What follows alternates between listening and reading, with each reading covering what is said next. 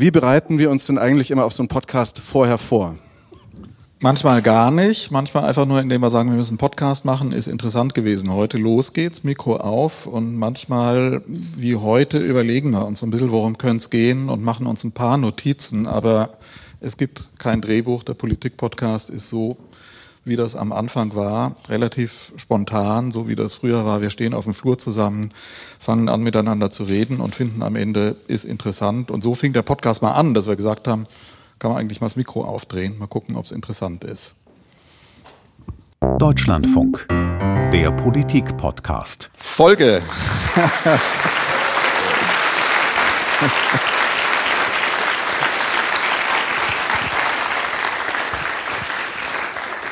Folge 278 und man hört sofort, das ist eine ganz besondere ähm, Folge. Nicht nur, weil es ziemlich genau fünf Jahre Politik-Podcast gibt, sondern weil wir zum ersten Mal seit zwei Jahren wieder Hörerinnen und Hörer des Politik-Podcasts bei uns haben. Wir haben in der Corona-Zeit das Format Twitter Spaces erfunden, mit Hilfe von unserem Podcast-Redakteur Moritz Metz. Das war eine Möglichkeit, direkt in Kontakt im Gespräch zu sein. Aber heute sind wir hier in der Bundespressekonferenz und finden das ganz toll, dass ich glaube, so ungefähr 150 Hörerinnen und Hörer des Politik-Podcasts hier sind. Herzlich willkommen, toll, dass Sie, dass ihr da sind.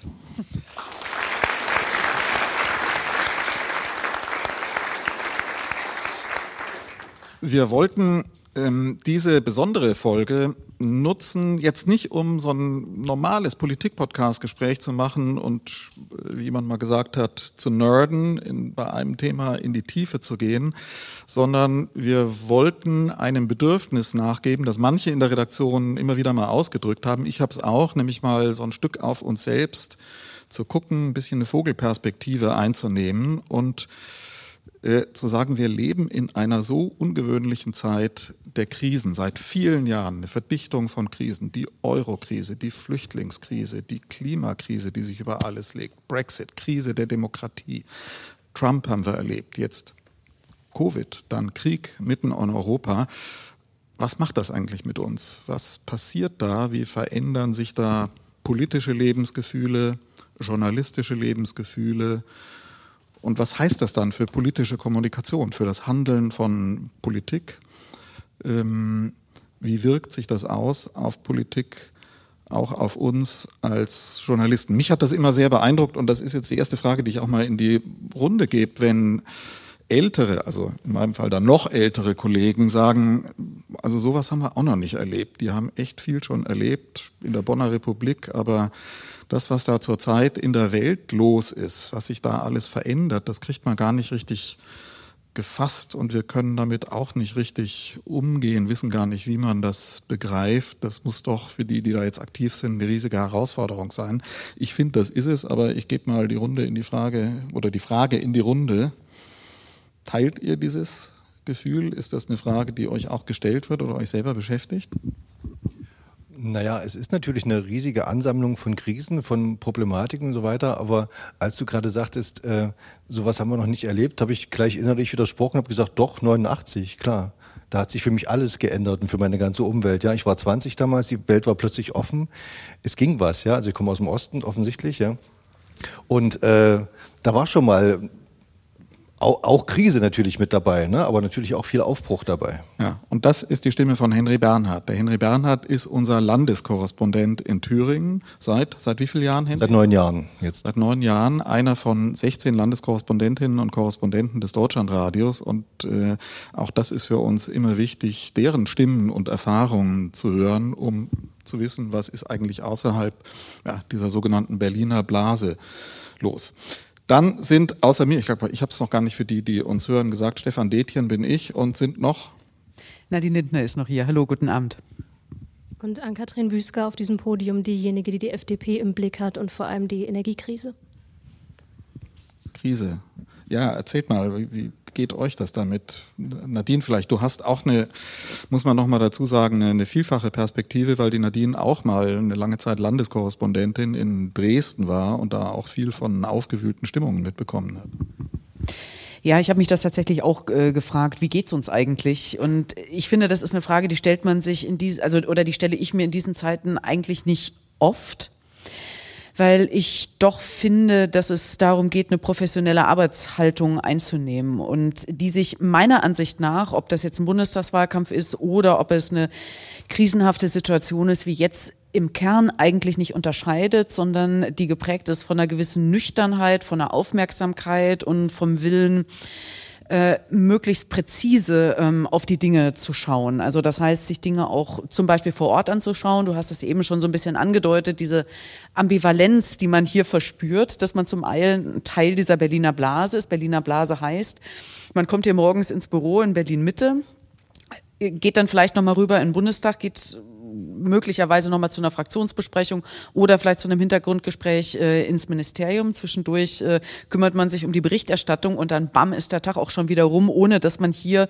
ich würde sagen, so ein Umkreis von, ich weiß nicht, wie viel ist das, vielleicht so ein Radius von 200 Metern dann irgendwie nicht wirklich äh, verlassen hat. Deswegen finde ich es halt auch wichtig, deswegen mache ich das auch häufiger, ähm, rauszufahren. Ich war jetzt zum Beispiel in Leipzig, habe mir am vergangenen Montag, am 5. diese zwei Demonstrationen angeschaut, um auch immer mal wieder rückzuspiegeln.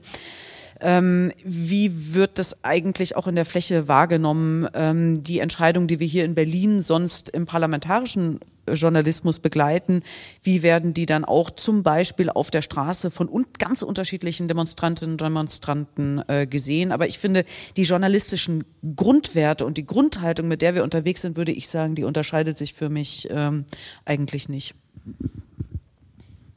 Ihr guckt jetzt so erwartungsvoll, ich soll auch anschließen mit einer Ich-Perspektive. Ne? Ich äh, tue mich tatsächlich ja ein bisschen schwer damit, so um sich selbst zu kreisen und war auch in der Vorbereitung dieses Podcasts gar nicht so dafür, so stark auf Gefühle zu gucken, was aber vielleicht auch daran liegt und falls Sie sich jetzt wundern, warum ich nicht in die Menge gucke, ich finde es total schön, dass Sie da sind, aber es ist schon ein bisschen einschüchternd, deshalb gucke ich vorerst hier vorne auf den Boden. ähm, also ich, ich komme halt beziehungsweise ich beschäftige mich gerade ganz viel mit, ich habe es eben schon gesagt, der Energiekrise, mit den Energiethemen. Und da ist einfach im Moment so viel an, an Sachfragen zu klären. Und das ist das, was mich in der aktuellen Situation einfach so maßgeblich beschäftigt, eigentlich jeden Arbeitstag dominiert, weil jeden Tag wieder irgendwo anderes, irgendwo was anderes aufplappt. Heute plötzlich die Meldung, dass Juniper jetzt doch irgendwie verstaatlicht werden könnte oder zumindest der Bund als Mehrheitsanteil, die Mehrheit der Anteile übernimmt, so rum. Ähm, also da, da, ploppen immer wieder so, so Dinge auf. Es gibt so viele Baustellen, weil unser gesamtes Energiesystem einfach auf den Kopf gestellt wird, weil sich jetzt eben zeigt, dass es nicht sonderlich schlau war, diese Abhängigkeit von fossilen Rohstoffen aus Russland einzugehen. Und deshalb bin ich gerade gar nicht so auf, wie geht's uns damit, wie geht's anderen damit, was macht das mit uns, sondern das sind gerade sehr konkrete Fragen, die mich im, im Arbeitsalltag beschäftigen und so viele Krisen, die da zu lösen sind, die ja, und das merken Sie alle, die Sie hier sitzen, Auswirkungen auch auf Ihr Leben haben. Ich weiß nicht, wie viele von Ihnen jetzt schon die neuen äh, Verträge bekommen haben von den Versorgern mit den neuen Zahlen. Ich glaube, wenn man sieht, was da auf einen zukommt an Zahlen, und ich sehe einige nicken, dann wird diese Krise für einen selbst auch zum ersten Mal richtig, richtig krass real, weil da Steigerungen drinstehen, die man nicht für möglich gehalten hat. Und das ist das, was mich im Moment eigentlich jeden Tag beschäftigt. Die ähm, Lösungsansätze, die missliche Lage, in der wir da stecken, irgendwie besser zu machen. Aber ähm, gerade in dem Themenfeld, das du jetzt beobachtest und von dem du gesprochen hast, ist das ja evident, dass da Stimmungslagen die Politik ganz stark beeinflussen. Also das ist das Themenfeld, wo wir jeden Tag erleben, dass die Politik auch ins Land schaut, auf eine Bevölkerung schaut und sagt, die wird mit enormen Belastungen konfrontiert sein. Und daran knüpfen sich dann eben auch die, ähm, die Befürchtungen, die dazu führen, dass auf einmal aus der Politik heraus wird dann wieder zurückgenommen, aber es ist dann auf einmal von Volksaufständen die Rede und das bleibt hängen. Von sozialen Verwerfungen, von extremen Belastungen der Bevölkerung, die zu schweren sozialen Ungerechtigkeiten, sozialen Spaltungen führen können. Wir erleben, dass das äh, politische Parteien rechts und links am Rand des Bundestages zu großen Demonstrationen aufrufen. Also ähm, Politik ist im Augenblick nach meiner Wahrnehmung sehr stark von Stimmungen in der Bevölkerung, aber auch in der Politik beeinflusst. Ja, das will ich auch gar nicht wegreden. Das ist so. Politik ist immer davon beeinflusst, was die Wählerinnen und Wähler wollen. Aber ich sehe eben auch die große, also ich, ich tue mich damit schwer, mich nur darauf zu fokussieren. Und du hast jetzt gerade dieses Wort der Volksaufstände in den Mund genommen. Und klar, das ist gefallen. Ich glaube, Baerbock war es, die das genannt hatte. Und einige haben es aufgegriffen, aber es ist auch deshalb so groß geworden, weil die Medien es am Ende aufgegriffen haben und gesagt haben, oh, jetzt redet sie von Volksaufständen.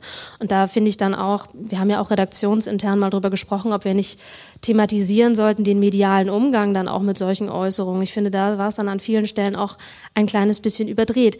Ich sehe die Sorgen der Menschen, die sehen gerade alle, die lassen sich nicht wegreden, die muss man in den Blick nehmen und das tut auch die Politik. Ich werbe nur dafür, in der journalistischen Betrachtung sich nicht nur darauf zu fokussieren, sondern eben auch die Sachebene, die Sachprobleme, die sich meterhoch auftürmen, nicht aus dem Blick zu verlieren. Ja, Baerbock war ja nicht die Einzige, die von Volksaufständen sprach. Es gab ja dann auch den Thüringer ähm, Verfassungsschutzpräsidenten Kramer, der sagte, also was jetzt kommen könnte, dagegen würden die, die letzten Demonstrationsjahre quasi äh, wie ein Kindergeburtstag aussehen, wo ich mich dann auch frage, was will der Mann jetzt sozusagen auch herbeireden oder will er mehr Geld rauskriegen für seinen, äh, für seinen Verfassungsschutz, sowas. Also da muss man auch manchmal ein bisschen, ein bisschen dämpfen, finde ich so. Ne? Und was ich noch sagen wollte, du sprachst ja von der Berliner Blase und, und du auch, Nadine. Äh, das Interessante ist ja, äh, wenn man Landeskorrespondent ist, dann äh, gerade noch im Osten, dann guckt man ja sozusagen auf die Funkhäuser in Köln und Berlin. Und beide sind ja so ein bisschen, also Köln ist natürlich westlicher, geht's gar nicht. Und Berlin ist ja schon auch, auch westlich dominiert, könnte man sagen, in der Politik. Und äh, da guckt man aus der ostdeutschen Provinz schon mal ähm, manchmal recht befremdlich dahin, was dort gerade verhandelt wird. Denn immer zu den großen Krisen, die dort verhandelt werden, kommen ja noch die jeweils lokalen Krisen dazu, die dir ja teilweise überlagern, manchmal auch größer sind, ja. Da kann es manchmal drei Jahre um irgendeine äh, eine Gebietsreform geben, äh, gehen, äh, was die Leute wirklich erhitzt und erregt aber zwei Kilometer hinter der Landesgrenze interessiert das keinen Menschen mehr. Oder dass es gerade keine Lehrer gibt, dass die, die Schüler äh, kaum noch Unterricht haben. Ja? Das überlagert das Ganze noch. Und äh, was jetzt diese Demonstration angeht, äh, die jetzt auf die Straße gehen, die kommen ja freiwillig, äh, die werden ja nicht äh, von, von Baerbock oder wem auch immer dahin äh, geschickt.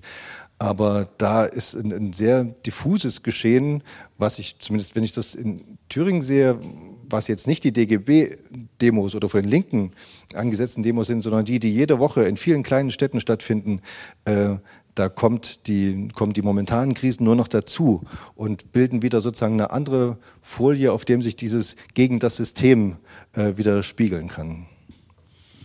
Ja, und vielleicht äh, sind noch zwei Punkte interessant, äh, die mich jetzt hier so aus den Vorgesprächen äh, mit einigen Hörerinnen und Hörern ähm, erreicht haben. Da geht es nämlich eigentlich auch genau darum, um die Frage, um welche Krise geht es eigentlich in der Berichterstattung? Welche Krise dominiert unsere Berichterstattung? Ist es jetzt, äh, ist es die Energiepreiskrise ausgelöst ähm, durch den russischen Angriffskrieg auf die Ukraine, auch Einstellung der Gaslieferung durch Russland? Oder reden wir nicht über die größere Krise, die das überwölbt, zum Beispiel die Klimakrise? Und interessanterweise Weise wurde dann halt aber auch nochmal gefragt, diese Entlastungspakete, die ja jetzt auch dafür da sind, um finanzielle Entlastung zu schaffen, aber natürlich halt auch äh, Teil des Versuches sind, Einfluss auf das politische Klima in diesem Land zu nehmen.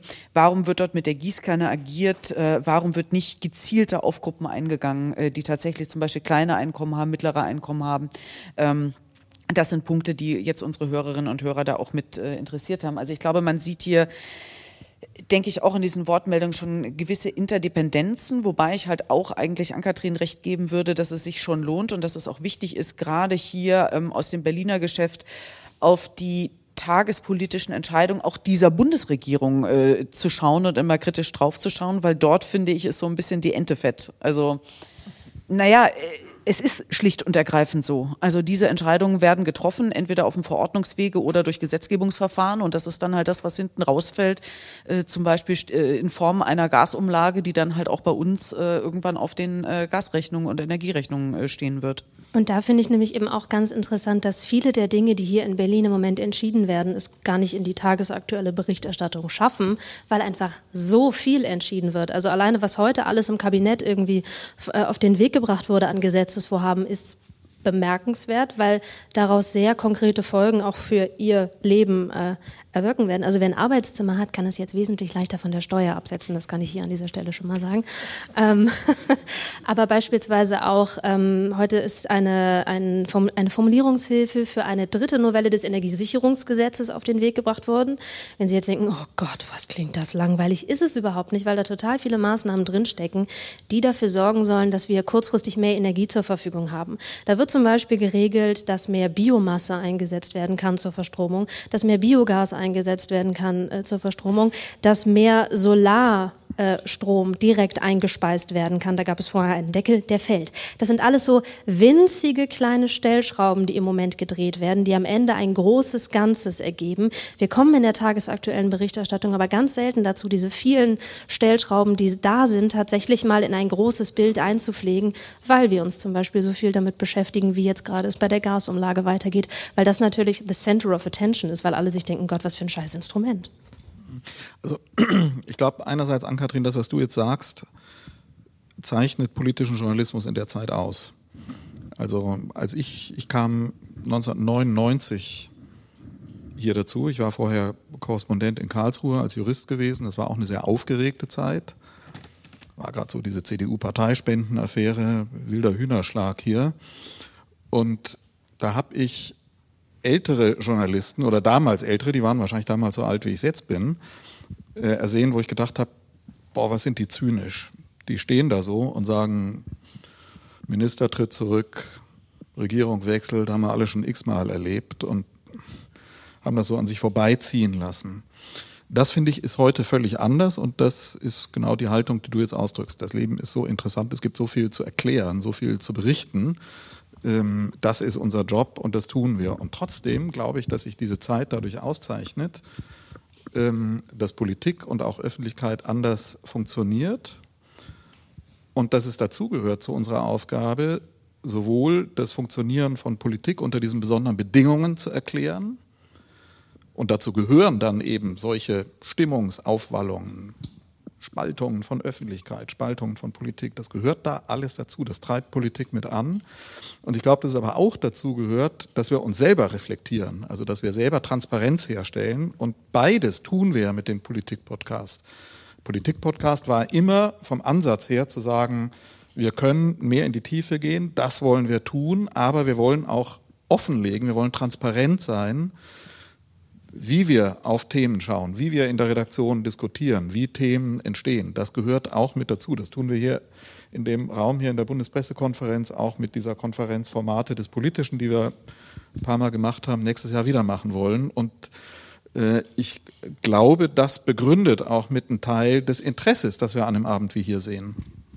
Und ich finde, das macht tatsächlich auch, ähm, was du angerissen hast, macht Journalismus für mich in dieser Zeit aus. Es gab lange und gibt tatsächlich auch noch bei einigen Kollegen und auch bei Kolleginnen diese, diesen Ansatz von ich als Journalist stehe über allem, ich bin die neutrale Instanz, die den neutralen Blick, den objektiven Blick haben kann. Es gibt aber auch die Tendenz, eben die, den eigenen Standpunkt, die eigene Herangehensweise und auch die eigene Betroffenheit stärker zu reflektieren, was wir hier versuchen. Und ich finde, das ist auch notwendig, weil wir von all dem, was um uns herum passiert, ja betroffen sind. Das hat man ganz stark gemerkt in der Corona-Pandemie, wo wir alle plötzlich nach Hause ins Homeoffice mussten und nicht mehr auf die Arbeit kommen konnten und sich unser aller Leben massiv auf den Kopf gestellt hat. Ähm, und das, glaube ich, etwas, das, da konnte sich keiner von frei machen. Das aber tatsächlich zu begreifen, wie das eigene Leben auch davon geprägt wird, muss man auch erstmal lernen. Und jetzt haben wir diese neue Krise. Ich fand eben übrigens sehr bemerkenswert, was du gesagt hast, dass 89 für viele eben auch so ein Umbruch war, wo ja auch die Menschen, die Journalistinnen und Journalisten selbst davon betroffen waren und es irgendwie reflektieren mussten. Und das macht für mich einen journalistischen Angang tatsächlich heute einfach aus, nicht zu behaupten, ich bin von all dem, was um mich herum passiert, gar nicht betroffen, sondern auch ich habe natürlich eine Sichtweise, einen Punkt in dieser Welt, von dem aus ich auf diese Welt blicke. Und ich würde noch eines dazu fügen. Ich glaube, es ist eben wirklich auch wichtig zu erkennen, wie Politik da an ihre Belastungsgrenzen kommt. Absolut. So würde ich das benennen. Also wir sehen das sozusagen jetzt auf einer unmittelbaren Ebene, dass wir eine Regierungskoalition haben, die ja schon in krisenhaften Zeiten sich geformt hat, die aber auf die Herausforderungen, mit denen sie jetzt konfrontiert war, eigentlich auch nicht vorbereitet war. Diese Regierung hatte nicht in ihrem Koalitionsvertrag auf der Agenda, dass sie Entlastungspakete schnüren muss. Die wollten Klimapolitik machen, da stand da alles drin, aber das hatten sie nicht auf dem Schirm.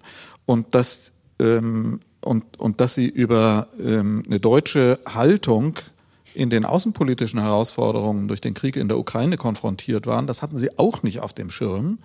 Und insofern stehen wir jetzt schon auch vor einer Frage, wo wir sehen, nicht nur äh, nicht nur punktuell, wie geht diese Koalition damit um, halten die das aus, fliegen die auseinander, sind die kompromissfähig, sondern ich glaube, das ist dann das Spezifische in den Zeiten, dass das alles gleich sozusagen zu einer Frage an die Leistungsfähigkeit dieses politischen Systems wird. Eine politische Krise ist nicht einfach eine Regierungskrise in dieser Zeit, sondern die wird in null Komma nix zu einem Symptom der Krise der Demokratie, über die wir reden.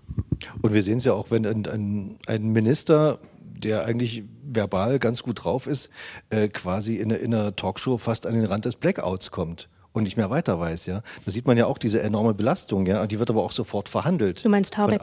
Ja, ja, klar, ja, ja. Ja, der war vielleicht einfach müde, ja. Also das ja, ja, hm, ja. ist ja nicht, spricht ja wenig dafür, dass der nicht weiß, was eine Insolvenz ist, würde ich ihn schon mal in Schutz nehmen. Aber wir haben in der Redaktion geredet und haben gesagt, wir haben den Eindruck, der war einfach todmüde. Der Mann muss Irgendjemand hätte dem gesagt, schlafen. schlaf und geh nicht ins Fernsehen, aber er ist ins Fernsehen gegangen. Naja, und ich meine, man muss halt auch dazu sagen, äh, diese Unaufgeräumtheiten von Habeck, die gab es auch schon in anderen Situationen. Halt auch in Situationen, wo er zum Beispiel im Wahlkampf war, Wahlkampf in Thüringen, wo er dann halt auch auf Twitter äh, Unsinn geschrieben hat. Er wollte die Demokratie nach Thüringen bringen. Ja, Wie nett obwohl sie natürlich ihm. da ist, wie wir alle wissen. Ähm, naja, aber das, das, also ich würde halt sagen, also das sind Dinge, die man bei Habeck auch in anderen Stresssituationen, zum Beispiel in Wahlkämpfen schon beobachten konnte. Ähm, was ich halt aber auch angesichts dieses Pensums, was sowohl in einem Wahlkampf als auch in so Krisenzeiten herrscht, ähm, jetzt für wenig verwunderlich finde. Aber es ist natürlich so, ähm, ich finde es genauso wenig verwunderlich, dass es ihm hart um die Ohren gehauen wird, ähm, weil er natürlich jemand ist, der eine Schlüsselrolle im Moment in dieser äh, Ampelregierung vollführt. Und wenn man sich die Umfragen anschaut, ich habe gerade mir nochmal das Polit- Politbarometer vom ZDF rausgesucht, ähm, 52 Prozent der Befragten sagen da, dass die Ampelparteien untereinander ein schlechtes Verhältnis haben. Also das heißt, ähm, man nimmt dort durchaus die Konkurrenzen äh, wahr, die es gibt und dass auch diese Entlastungspakete nicht wirklich ähm, als ausreichend angesehen werden. Also ich finde, man hat hier, glaube ich, so ein Dreiecksverhältnis aus dem, was innerhalb dieser Bundesregierung, also das heißt zwischen den Ministerien geschieht, dann, das sieht man ja auch immer wieder, die Frage, wie wirken eigentlich die Parteien, die die Ampelregierung tragen, also das heißt Grüne, SPD, FDP, äh, dann wie wirken sich diese Binnenstimmungen, diese Atmosphären innerhalb der Parteien dann auch wieder zurück? Und dann hat man halt noch eine gesellschaftliche Ebene, die damit reinfunkt. Und ähm, ich finde es durchaus interessant, weil meiner Ansicht nach ist es schon so, dass es gerade auch was die Parteien dieser Ampelregierung angeht, unterschiedliche Temperaturen gibt, äh, in denen man da gerade unterwegs ist äh, und auch äh, verhandelt. Auch der Stresstest, finde ich, für diese Parteien äh, unterschiedlich groß ist. Ja, und aber zu der gesellschaftlichen Ebene gehört dann eben auch die Wahrnehmung, äh, Forsa-Umfrage für den Deutschen Beamtenbund vor etwa zehn Tagen. Nur noch 29 Prozent der Menschen in Deutschland sagen, das politische System ist fähig, mit den Herausforderungen umzugehen. Das ist ein Wert, der ist immer weiter zurückgegangen in den letzten Jahren. Die Corona-Krise war nochmal in Teilen dann nochmal so ein vertrauensstärkendes Element, können wir vielleicht auch nochmal gleich drüber sprechen, ja auch in jedenfalls einen Teil der Medien, da hat sich was gespalten. Aber die Zahl fand ich schon erschreckend, wenn Vertrauen in die Leistungsfähigkeit nicht von einzelnen Parteien, sondern von dem politischen System so weit zurückgeht, dann ist das beunruhigend. Und wir haben eben drüber gesprochen, gesprochen, Ann-Kathrin, wenn ich dich richtig verstanden habe, so ungefähr, also reden von Volksaufständen und so weiter. Ist da eine Gefahr von einer Hysterisierung dabei? Reden wir da möglicherweise was herbei, wenn wir das äh, wenn wir das tun. Und ich würde jetzt mal sehr zugespitzt sagen, die Baerbock hatte recht zur Erklärung. Das war ja dieses Zitat von den drohenden Volksaufständen, ist kolportiert worden aus einem Telefonat mit ihrer kanadischen Kollegin, als es um die Lieferung dieser Gasturbine, die Freigabe dieser Gasturbine geht, als gesagt wurde, als sie ähm, in einer Veranstaltung mit, mit Bürgerinnen und Bürgern gesagt hat, und da habe ich gesagt, hier drohen Volksaufstände, wenn wir das nicht kriegen.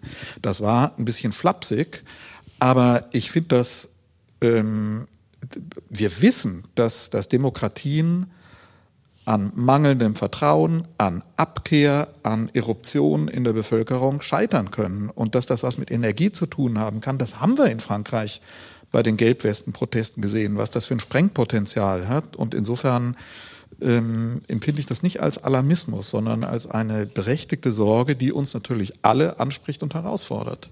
Ich würde auch niemals in Abrede stellen wollen, dass es eine berechtigte Sorge ist. Ich will trotzdem nur immer ein bisschen abschichten, weil ich finde es dann doch ein bisschen alarmistisch.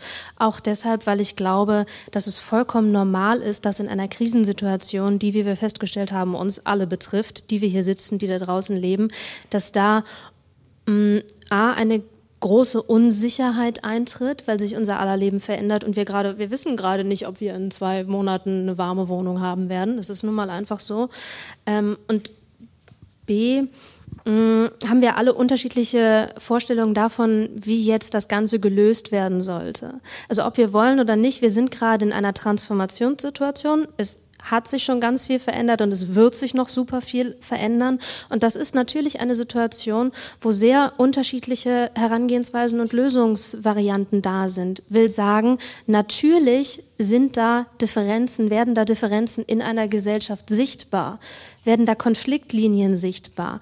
Das muss aber ja nicht zwangsläufig etwas Schlimmes sein. Ich finde, wir neigen dann oft dazu zu sagen, huh, Konflikt, schlimm, aber Konflikt kann ja auch dazu führen, dass Reibung entsteht, die man positiv nutzen kann. Ja, jetzt sage ich mal, aber hart, das finde ich eine Idealisierung. Also natürlich sind Diskussionen sind gut und das ist alles schön. Es gab lange eine Zeit in den Merkel-Jahren mal am Anfang, als gesagt hat, das Land ist betäubt und wir brauchen mehr politische Polarisierung und äh, ohne Kontroverse. Also ähm, Chantal Mouffe, linke Theoretikerin, hat gesagt, wir brauchen eine Politik der Antagonismen. Ähm, so, jetzt haben wir die Antagonismen ganz hart in der Gesellschaft. Die sind wirklich hart. Und ähm, da geht es nicht einfach nur um Lösungsansätze, sondern da geht es um wirklich sehr fundamentale Fragen von Werten. Wie, funkt, wie, wie funktioniert Demokratie? Wer gehört dazu? Wer gehört nicht dazu? Wer kriegt was? Wer kriegt nichts? Ich glaube, das sind schon Verteilungskämpfe und, und, und Auseinandersetzungen, die jenseits von, von einer Diskussion, machen wir den Weg A oder machen wir den Weg B und am Ende gucken wir mal und katastrophal wird es für keinen sein, die jenseits von solchen Sachdiskussionen liegen. Also ich sehe da auch gerade konkret in Thüringen eine Verschiebung. Äh, wir haben ja eine Minderheitsregierung in Thüringen, also Rot-Rot-Grün fehlen vier Stimmen zur Mehrheit. Von daher müssen Sie immer sehen, wie Sie im Parlament klarkommen. Und äh, ich sage seit Jahren, eigentlich möchten die Thüringer eine Koalition aus CDU und AfD mit dem linken Bodo Ramelow als Ministerpräsidenten weil der äh, sehr beliebt ist und gut bei den Leuten ankommt und auch bei, gerade bei der Frage, wer, wen würden Sie bei, in der Direktwahl zum Ministerpräsidenten wählen, lag Bodo Ramelow haushoch oben, sogar CDU-Wähler hätten ihn lieber als einen CDU-Kandidaten als Ministerpräsidenten. Aber muss man sich vorstellen. Jetzt, jetzt hat sich was verschoben und zwar ähm, die, die kleineren Parteien, zu denen ich in Thüringen dann auch äh, die SPD zähle, also SPD, FDP und Grüne, die bewegen sich nicht. Die CDU bewegt sich auch nicht, liegt bei 20 Prozent. Die Linke, die mal sehr viele Stimmen hatte in Thüringen, dank Bodo Ramelow, ohne ihn hätte sie die vermutlich auch nicht, ist im Sinken und im gleichen Maße ist die AfD angestiegen. Die AfD liegt in Umfragen jetzt bei 28 Prozent. Äh, die lag vorher festgenagelt quasi bei 23 Prozent. Das hat sich jetzt verschoben, wo wir dachten, eigentlich der Deckel ist erreicht. Und bei der Direktfrage, wen hätten Sie gerne als Ministerpräsidenten, ist Björn Höcke, der nun wirklich das Rechtsaußengesicht der AfD ist, massiv angestiegen. Da hat sich wirklich was verschoben. Aber wie machst du es fest in Thüringen? Ich habe mir die Zahlen auch angeschaut und ich finde es durchaus interessant, ähm, diesen Sinkflug, also dass gerade auch die Linke ja verloren hat. Und das Bemerkenswerte ist, wenn man so ein bisschen die Zahlen da hin und her schiebt, also über wahlrecht.de kann man sich ja immer diese neuen Landtagsumfragen ähm, anschauen und dann auch so ein bisschen Zahlenspiele betreiben. Selbst eine Koalition aus CDU, SPD, Grüne und FDP, also eine unerhörte Vier-Parteien-Koalition hätte keine sichere Mehrheit. Also äh, so verstreut und so zersplittert ist letztendlich dieses System. Also sind die linken Wähler dann auf einmal alle zur AfD rübergewandert? Ähm, sind sie zur SPD vielleicht gegangen? Wo sind die denn hin? Weil es, es sind ja zehn Prozent im Vergleich zum Ergebnis der Landtagswahl 2019. Die, die, Linke hat in den letzten Jahren schon Federn gelassen während dieser Minderheitsregierung und da sind einige zur SPD gegangen. Die ist ja nun inzwischen zweistellig in Thüringen in den Umfragen. Äh, aber äh, wenn ich mir die letzten Umfragen jetzt anschaue, da sehe ich nur noch eine Bewegung. Ich habe natürlich nicht die genauen Ströme, ne? aber ich sehe nur eine Bewegung zwischen Linke und AfD. Und diese beiden Parteien haben ja schon bei der letzten Wahl äh, hatten zusammen, glaube ich, 51 oder 53 Prozent. Das heißt, ohne eine dieser beiden Parteien ist keine Koalition möglich. Und da alle eine Koalition ausschließen mit der AfD, seit dem Erlebnis mit Kemmerich, ähm, äh, müsste man sozusagen mit der Linken koalieren. Die, da, dafür bräuchte man aber die CDU wiederum, die aber sagt, äh, das geht überhaupt nicht, ist überhaupt nicht machbar, nach, machbar. Wir haben in zwei Jahren die nächste Wahl, spätestens in Thüringen.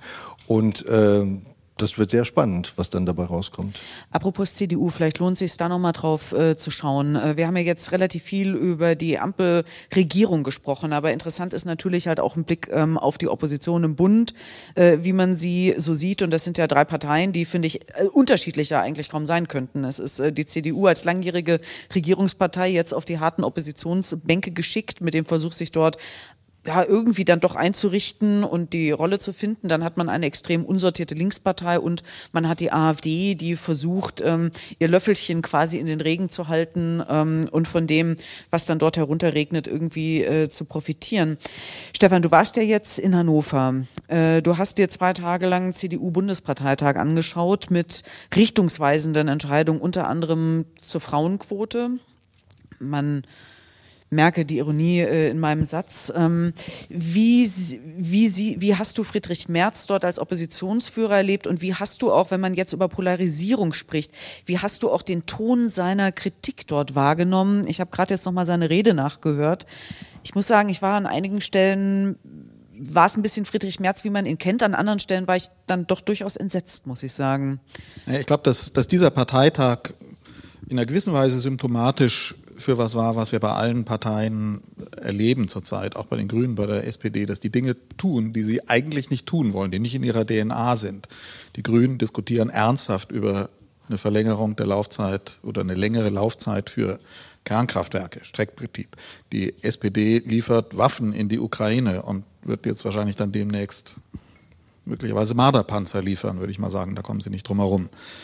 Und die CDU führt eine Frauenquote ein. Ähm, so, und Friedrich Merz setzt diesen Beschluss durch mit einem flammenden Appell für die Frauenquote. Das hätte ihm keiner zugetraut und es waren ja sehr hörbar die Merz-Anhänger, die über Jahre lang in dieser Partei dafür gekämpft haben, dass nun endlich Schluss mit der Merkelei ist und Friedrich Merz der Vorsitzende wird. Und die haben natürlich die Zähne aufeinander gebissen, als die gesehen haben, dass er jetzt der Mann der Frauenquote in dieser Partei wird. Und das Interessante war ja dann auch zu sehen, wer dagegen ist. Also das äh, habe ich dann auch in manchen Gesprächen gemerkt, als man erzählt hat, das waren lauter junge Frauen, die gegen die Quote gesprochen haben. Das ist aber ein Klassiker. Das hat man bei der FDP 2019 genauso erlebt. Ja, aber das ist bei vielen, glaube ich, noch nicht angekommen, dass da eine Generation von jedenfalls ein Typus in einer jungen Generation ist, die, also dass dieses Ding, haben wir ja auch bei der Bundestagswahl gesehen, die sind alle grün, die Jugendlichen, das stimmt einfach nicht. Da gibt es einen Teil, die definieren ihren, ihre politische Identität dadurch, dass sie sagen, wir wollen keine Quote haben und die waren da sehr laut hörbar. Das dritte, mal lass mich das noch kurz sagen, weil du es angesprochen hast, das war natürlich total markant und das gehört auch wieder zu dem Thema, über das wir sprechen, dass wir auf einmal selbst auch betroffen sind, dass wir angesprochen werden auf diesem Parteitag von dem Friedrich Merz, der in der Begrüßungsrede mit einem suffisanten Ton sagt, und ich begrüße die 58 Redakteurinnen und Redakteure des öffentlich-rechtlichen Rundfunks, die hier akkreditiert sind, raunen im Saal und hinzufügt, mit ihnen werden wir uns noch besonders liebevoll beschäftigen. Das hat manche nicht ganz zu Unrecht an Parteitage der Republikaner in Amerika erinnert, als Trump gesagt hat, und da hinten sitzen die Mainstream-Medien. Ähm, das es gibt kann man durchaus mit Parteien in Deutschland. Ähm, Eben. Ja, also genau. Aber ne, und ich glaube, dass wir da differenzieren müssen und dass wir natürlich sehen müssen und wahrnehmen müssen und uns damit auseinandersetzen müssen und auch hinnehmen müssen, gerade als öffentlich-rechtliche, dass wir dann auch im Verlauf dieser Rede dann in der Kritik stehen, dass uns gesagt wird, haltet euch an den Informationsauftrag, gendert nicht oder haltet euch an die Regeln der Sprache. Damit, das ist sozusagen gerade als öffentlich-rechtliche, wir sind der Rundfunk der Gesellschaft, die diskutiert über uns, Parteien sind Teil der Gesellschaft. Das ist deren Aufgabe wiederum, sich zu überlegen, welchen öffentlich-rechtlichen Rundfunk wollen wir haben. Aber Stefan, ich habe schon dreimal Luft geholt, um eigentlich die, ja, ja, ja, ich weiß nicht, Sorry. ob man es dann äh, hört, aber nein, aber eben das, die Frage, sollte man vielleicht jetzt nochmal anders formulieren oder das, was ich da jetzt nicht rausgehört habe, ist, hat denn die CDU auf diesem Parteitag sich als eine Partei präsentiert, die irgendwie Antworten und Konzepte auf diese Krisen, multiplen Krisen, die wir im Moment sehen, hat? Oder war das eher ein Parteitag irgendwie der Selbstbeschäftigung, wo man irgendwie jetzt diese Frauenquote mal hinter sich bringt, vielleicht als Ablenkungsmanöver ja. Äh, sich am öffentlich-rechtlichen Rundfunk abarbeitet? Ähm Würde ich, kann man glaube ich sehr kurz beantworten. Die haben sich mit sich selbst beschäftigt, das ist aber auch das Recht von denen. Eine Partei, die in der Opposition ist, ist so frei. Die hat eine andere Aufgabe, die kann sich auch mal mit sich selbst beschäftigen. Und das war nicht ein Ablenkungsmanöver, was die Frauenquote anging. Das wollten die vor der Corona-Zeit machen. Das ist eine Satzungsänderung. Die konnten sie nur in einem Präsenzparteitag beschließen. Das lag bei denen auf dem Tisch. Und die haben mit guten Gründen gesagt, das muss jetzt mal erledigt werden. Dafür brauchten sie einen Präsenzparteitag und eine ausführliche Diskussion. Das würde ich denen nicht zum Vorwurf machen an der Stelle. Und ich würde jetzt fast das Thema nochmal umnehmen. Wir können noch weiter über die CDU sprechen, aber ähm, wird schon auch nochmal auf die, auf die anderen Parteien zu sprechen kommen, denn die sind ja alle mit diesen Identitätsfragen beschäftigt und es ist an alle Parteien eine Frage, wie gehen sie damit um? Auch das, was sie an ihrer Basis erleben, das kriegen wir hier auch nur zum Teil mit, wenn jetzt wenn wir, wenn wir darüber sprechen, wie ist das bei den Grünen, wie biegt der Habeck denen das bei, was er da unter Umständen jetzt machen wird? Ich würde noch einen ganz kurzen Schlenker zurückmachen, weil du sagtest, äh, die jungen Frauen in der CDU und auch in der FDP äh, sind gegen die Quote. Ähm, das kennt man doch auch. Es gibt dann auch in all diesen Parteien dann etwas ältere Frauen, die sagen, früher war ich auch gegen die Quote. Ja, genau. Mhm. Das ist, gehört mit zu dem Argument, ja. zu der Diskussion. Aber also mein Versuch war nochmal eben darauf zu lenken, nochmal die anderen Parteien anzuschauen. Und ich finde das eben besonders markant.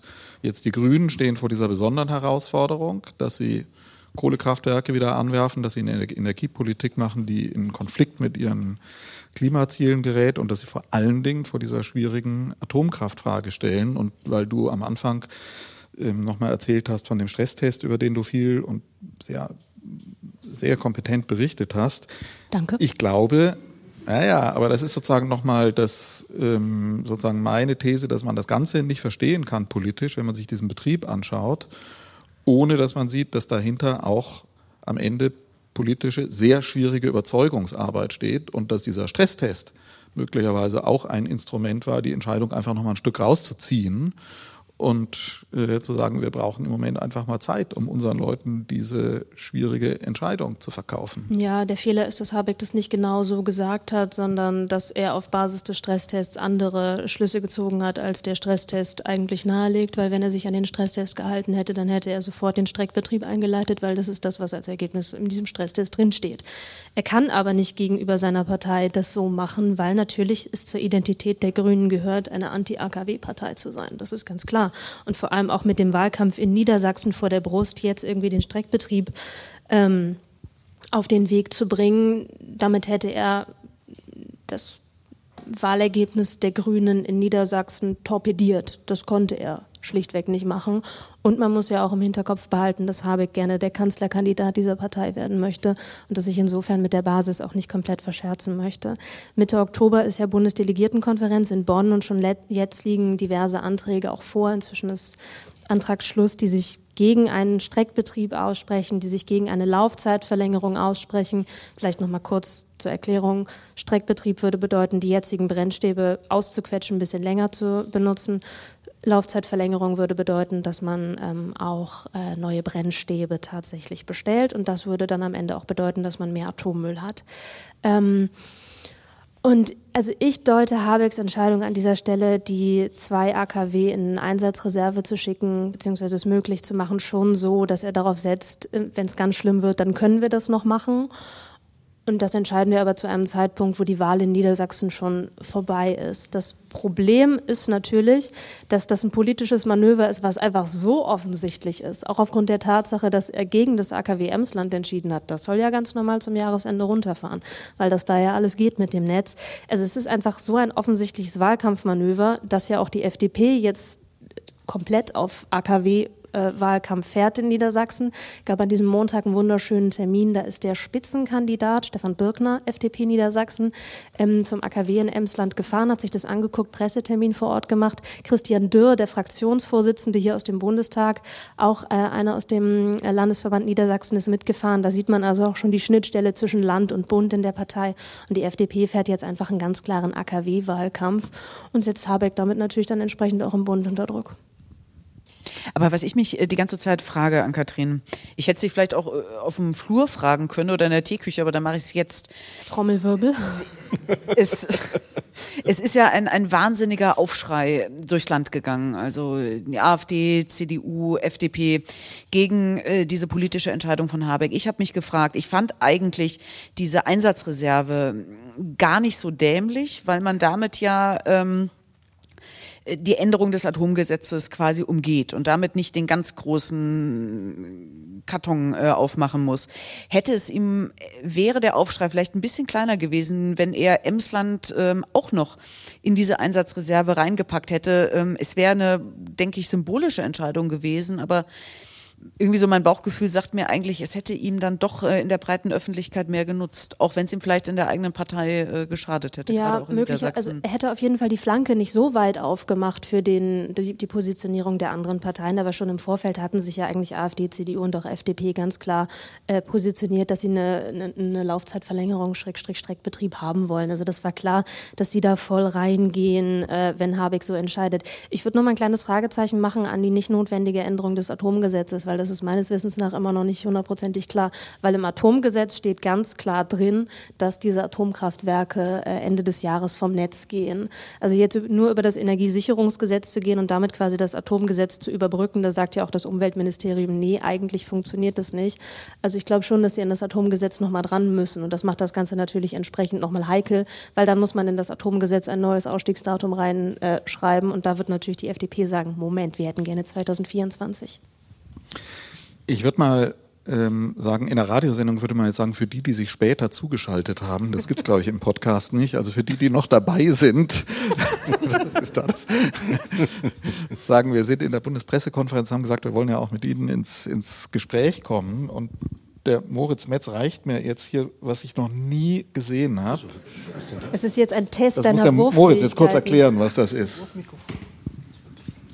Moritz Metz, unser Podcast-Redakteur, reicht mir ein blaues Ding, was ich sagen würde, sowas gab es bei meinen Kindern im Kinderzimmer irgendwie als eckigen Fußball oder ist, Würfel. Ist es eine Tony-Box? Das ist keine.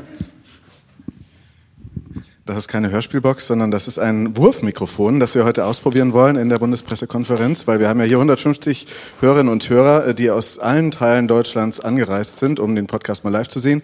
Das wollen wir nutzen, um eure Fragen einzubinden, eure Meinungen und ähm, Ihr könnt natürlich euch jetzt einfach, ihr könnt die Hände heben und sagen, ich habe eine Frage. Ähm, ich würde aber auch eine vorschlagen und ähm, die wir dann wiederum an euch stellen. Und die Frage lautet, was kann Politik in der Krise leisten? Konkret am Freitag haben wir im Interview der Woche äh, den Bundeskanzler äh, Stefan, was soll Stefan Detjen den Bundeskanzler zu dieser Thematik fragen? Wer hat eine Idee? Soll ich einfach mal reinwerfen? Ähm. Hier. Bravo, gefangen. Vierte äh, Reihe. Hier ist hier richtig. Sicher ja. gefangen. Da spricht man jetzt einfach rein? Ja, äh, ja, ich denke, es klappt, oder? Super. ähm, meine Frage wäre: Es wurde vorhin angesprochen, dass nur noch 29 Prozent äh, dem politischen System gerade vertrauen. Und äh, ich glaube, gerade in diesen überschlagenen Krisen äh, ist ja die Frage, ob die Parteien und vielleicht auch der Journalismus und die Medien äh, überhaupt die Zeit dafür finden, auch äh, langfristige Konzepte zu entwickeln, um genau diese Krisen zu bekämpfen. Äh, und genau das Gefühl hat man ja, dass eigentlich viel mehr Änderungen, auch gerade was in Bezug auf Klima und so weiter, nötig wäre, auch äh, in der Wirtschaft und so weiter, in unserer Wirtschaftsweise, im äh, Produktionsweisen und so weiter. Ähm, und wann soll die Zeit dafür sein, darüber zu sprechen? Und das frage ich mich, ob da eben genau dieses Parteiensystem an seine Grenzen stößt und eben auch Medien an ihre Grenzen stoßen, weil natürlich die Aufmerksamkeit immer nur äh, ja, begrenzt ist, die Zeit gering ist für Nachrichten. Und eben also genau, wir können also da was, sowohl Medien was als dazu auch sagen. Ja, ich würde aber auch Politik. mal, ich weiß nicht, ob jemand genau. eine Einschätzung dazu hat, ob das eine Wahrnehmung ist, die die breiter geteilt wird. Vielleicht kann da jemand noch eine, eine Wahrnehmung mit beisteuern. Ist da, ist da so ein allgemeines Gefühl, also ne, wie ist das mit diesem Überforderungsgefühl? Ja, ich sehe das genauso tatsächlich. Ähm, Gabriel Kurz mein Name, ich sehe das genauso. Und ähm, deswegen schätze ich ja auch diese längeren Formate auf Deutschlandfunk so. Ne? Also der Hintergrund zum Beispiel, weil da kriegt man nochmal das Gefühl, ein bisschen auch für die Hintergründe, die eben auch solche Krisen dann begleiten oder die die überhaupt erklären. Und meine Frage, die, wenn ich sie noch anschließen darf, wäre, müsste nicht eigentlich auch die FDP über ihren Schatten springen? Und ähm, äh, was, wie schätzen Sie das ein? Wird die Schuldenbremse noch äh, fallen? Moment, ich rufe kurz Christian Lindner an. Will jemand noch was sagen da hinten? Müsst ihr mal ganz nach hinten schmeißen. Oder hier. Opa. Das Ding fliegt munter durch den Saal. Ich glaube, da, wenn Sie es da nach, nach von Ihnen aus gesehen, was ist das, links werfen, da hatte jemand die Hand ja, gestreckt. Oder nach hinten. Einfach nach hinten. Ach so, oder, ach so. Ja. Das war richtig gefangen. Also. Fast schon.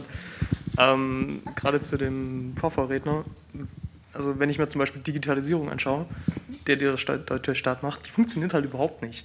Und das haben wir seit fünf Jahren oder sowas auf der Agenda. Und dann soll ich ein Vertrauen darin haben, dass die in der Lage sind, mit akuten Krisen zurechtzukommen, wenn sie nicht mal in der Lage sind, einen langfristigen Plan aufzustellen, irgendwas zu transformieren. Das uns dann auch in die Lage versetzen würde, zum Beispiel gezielt irgendwo Punkte zu treffen, die wir halt treffen wollen. Ne? Also dass wir halt genau die Familien treffen, die ganz besonders ähm, belastet sind von der, äh, von der Energiekrise. Und das würde halt mit einer ordentlichen Digitalisierung funktionieren. Und wenn ich halt immer noch einen Antrag schreiben muss, ähm, den ich nicht digital einreichen kann, wie soll das gehen? Der nächste? Und das Mikrofon wird munter durch den Saal geworfen. Ja, hi. Ähm, ich wollte noch eine konträre Position, vielleicht noch eine optimistischere Position mit reinbringen. Und zwar, ich glaube schon, so, was ich so im Leben miterlebt habe, dass ähm, also in der Politik sich die Leute doch auf mehrere Sachen, mehrere Sachen gleichzeitig bearbeiten können und auch äh, Gesetzesvorlagen, verschiedene Gesetzesvorlagen mit einbringen können. Nur ich glaube, ähm, oftmals fehlt es dann einfach an der Umsetzung. Also in den Ministerien sind garantiert sehr schlaue Leute, die gute Ideen haben. Ähm, nur jetzt wäre auch da meine Frage oder was Ihre Einschätzung dazu wäre, wo hakt es im Prozess? Also wo hängt sich, wo hängen sich diese ganzen schönen Ideen dann auch auf, die ja jeder Abteilungsleiter im Ministerium garantiert wunderbar aus Papier bringen könnte? Ich würde vielleicht mal die vier Aspekte ja. an einem Beispiel zusammenknüpfen, und zwar dem Beispiel ähm, Klimageld. Also die Einnahmen aus der CO2-Bepreisung pro Kopf wieder auszuschütten an jeden und jede, der die in Deutschland lebt. Das ist ja ein Projekt, was schon seit langem eigentlich auf der Agenda steht, nämlich mit Einführung der CO2-Bepreisung 2019. Da hat das Umweltministerium damals Studien gemacht, wie man das Geld am besten zurückgeben könnte, kam raus, pro Kopf Prämie wäre super. Das Problem, was wir aber haben, wir haben keinen Auszahlungsweg, um an jeden Bürger, jede Bürgerin in Deutschland einfach Geld auszuzahlen. Wir können zwar wunderbar von den Steuern einziehen etc., aber wir haben keine Möglichkeit, an alle Menschen Geld auszuzahlen. Das ist einfach schlichtweg nicht erfasst. Die Menschen ja, Steuernummer, aber nicht ihre Kontonummer, sodass wir was auszahlen können. Das ist ein Problem, von dem wir schon seit vielen, vielen Jahren wissen. Wir haben jetzt 2022 das hätte man schon mal angehen können. Es gibt tatsächlich auch inzwischen ja Ideen, wie das funktionieren kann. Dass man sich über die Familienkasse, die Steuernummer, dass man einfach bestimmte Datensätze, Stichwort Digitalisierung, nutzt, zusammenführt und im Zweifelsfall noch eine Abfrage macht, um die letzten, die man nicht irgendwo in der Datenbank erfasst hat, auch noch einzubeziehen. Dazu müsste man aber eben bestimmte Datenbanken zusammenschalten. Man müsste quasi eine neue Infrastruktur äh, auf den Weg bringen. Jetzt ist auch die Frage, okay, wer macht das dann? Wer kümmert sich um die, diese Kiste? Legt liegt im Moment beim Bundesfinanzministerium. Also Christian Lindner hat den Auftrag, einen solchen Auszahlungsweg zu finden. Ich sage mal so, hätten wir den, hätten wir gerade eine Möglichkeit an jeden und jede in Deutschland gezielt Hilfen auszuzahlen. Es würde uns jetzt in der Frage von Entlastungen total helfen, wenn wir diesen Weg schon eher etabliert hätten. Aber es ist eben so eine Sache, wo quasi eine Idee aus dem Umweltministerium kommt, von anderen Ministerien hätte auf den Weg gebracht werden müssen. Und das ist ein Punkt, den ich sehe, dass es es oft daran hakt, dass die Zuständigkeiten irgendwie so ein bisschen diffus sind. Da ist eine Idee von da drüben, die müsste aber da umgesetzt werden und das Ministerium müsste auch noch was dazu machen. Und dann erstens muss bei allen der Willen da sein, die Abteilungen müssen zusammenarbeiten und nur dann kriegt man es umgesetzt. Und ich glaube, das ist so eine, so eine Kiste, da funktionieren die Schnittstellen einfach überhaupt nicht. Und das finde ich tatsächlich frustrierend, weil wir merken jetzt in der Krise, wenn wir Dinge eher angegangen hätten, Digitalisierung, Ökologisierung, Dekarbonisierung, ständen wir heute viel besser da. Und das Problem wiederholt sich ja, äh, du hast jetzt die Ministerien angesprochen, die verschiedenen, das wiederholt sich ja bei den verschiedenen Parteien. Wenn wir jetzt eine Drei-Parteien-Koalition haben, die es ja vorher auch nicht so gab, wenn man jetzt mal CDU und CSU nicht als zwei Parteien ansieht, äh, vor paar Jahren, als in Thüringen es der erste äh, Drei-Parteien-Koalition gab von Rot-Rot-Grün, äh, wurde überall gesagt, kann das überhaupt gehen, kann das funktionieren, muss man dann nicht zu viele Kompromisse schließen? Und diese Frage stellt sich natürlich. Ähm, ob das funktioniert. Einerseits wegen der Breite, dieser Spannbreite dieser Parteien und dann, was ja noch dazu kommt, was wir nicht nur in Thüringen sehen, sondern auch noch in Sachsen-Anhalt und wir sehen es auch in, in Sachsen, dass Koalitionen zusammenfinden, die nichts anderes verbindet als der Wille, die AfD in der Regierung zu verhindern. Das ist alles. Und das lähmt natürlich das politische System auch. Mhm. Ich, ich muss jetzt ein paar Mal denken an diese, äh, wenn man diese Systemfrage aufwirft dass wir das ja erlebt haben, dass die besonders in der Corona-Frage mal sehr spitz diskutiert worden ist im Vergleich zu China. Also man hat nach China geschaut, ein ganz anderes System gesehen und auf einmal brannte so eine Diskussion auf, so eine Krise, auf die es keine Antworten gibt, auf die auch die etablierten, die tradierten politischen Denkweisen, Ideologien keine, kein Antwortarsenal haben sozusagen gab es mal eine Zeit, wo das runtergebrochen war oder schien auf so eine Frage, welche Systeme können damit besser umgehen. Ein autoritäres System wie China, das total brutale Maßnahmen durchsetzen kann, und, ähm, oder eine liberale Demokratie, die in einer Notsituation gezwungen ist, Entscheidungen zu diskutieren, Kompromisse zu erzielen, gesetzlich durchzusetzen und so weiter. Und da gab es ja einige, die gesagt haben, das, da sehen wir jetzt, da ist China jetzt besser. Und dann kann man das dann vielleicht auch runterdeklinieren auf andere Herausforderungen unserer Zeit. Und das würde inzwischen niemand mehr mit dieser Gewissheit sagen, glaube ich. Ähm, wenn wir nach China schauen, da will man eigentlich nicht so gerne hin im Augenblick, ob die da jetzt viel besser mit zurechtgekommen sind. Also insofern würde ich sagen, ist diese grundsätzliche Systemfrage, mit der wir konfrontiert sind, Krisen, wo zunächst mal kein Mensch einen Antwortentwurf hat, wo das wirklich neu erfunden werden muss. Wie geht man denn damit jetzt um? Und im Moment finde ich, ist noch nicht klar, dass es da jetzt eine Alternative zu diesem komplizierten, oft langsamen Prozess von einer liberalen Demokratie, die immer wieder Kompromisse äh, erzeugen muss und das spiegelt sich dann in Koalitionen wieder. Also da, die, die wirkliche Alternative sehe ich dazu nicht, es sei denn, die Geduld geht aus. Johannes hat das Mikrofon sich schon geschnappt. Johannes Kuhn, ja. unser Kollege, der für die Digitalpolitik zuständig ist. Hallo, Johannes Kuhn, mein Name, weil das Thema Digitalisierung aufgerufen war. Tatsächlich haben wir natürlich Föderalismus, wir haben natürlich auch noch die Kommunen dazu. Wir haben de facto einfach ein gewachsenes System und das macht natürlich grundsätzlich Entscheidungen schwierig. Ich glaube weiterhin, dass wir bei solchen Fragen wie Digitalisierung zum Beispiel nicht über eine Verwaltungsreform rumkommen, aber du kannst damit die letzte Föderalismusreform, wann war die Kommission? 2008, glaube ich. Ähm, ist ja auch schon ein bisschen her. Du kannst damit aber auch eigentlich nicht viel gewinnen. Und wir sehen natürlich viel von der Reibung, die wir erleben, hat natürlich mit dem Föderalismus zu tun. Haben wir in Corona gesehen, da hat es ja jeder mitbekommen, aber natürlich bei den Digitalisierungsthemen, digitale Verwaltung etc.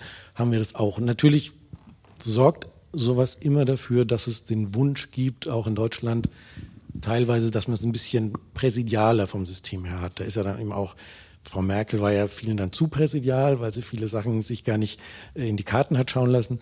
Aber tatsächlich gibt es natürlich dann den Wunsch bis hin zu, ja, guck euch China an, ähm, die können die Sachen schnell umsetzen. Es ist ja nicht nur Corona tatsächlich, was zeigt, dass das nicht funktioniert. Das jetzt im Digitalbereich. China hat halt die Möglichkeit, äh, Milliarden von äh, Dollar oder Milliarden von Euro umgerechnet in die Technologieindustrie zu pumpen, aber wird dadurch nicht unbedingt erfolgreicher, weil es eben auf dem Weg nach unten keine Kontrolle gibt und damit Korruption.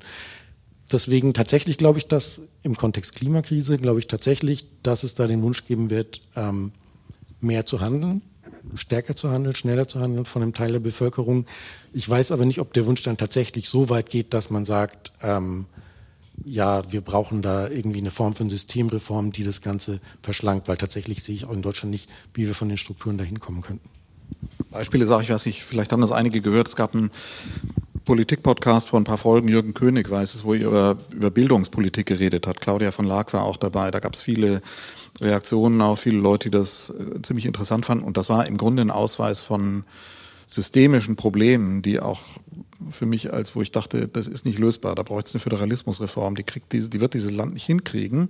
Es sei denn, es gibt sozusagen einen katastrophischen Reformdruck, einen Reformdruck, der so stark ist, dass man auf einmal Dinge tut, die das System von sich aus nicht mehr leisten kann. Und die Klimakrise kann natürlich eine Krise sein, die auf einmal dazu zwingt, Dinge zu tun, zu verändern, die vorher nicht denkbar gewesen wären. Aber dann entsteht so ein Veränderungsdruck, wo man nicht weiß, was da alles noch mitgerissen wird.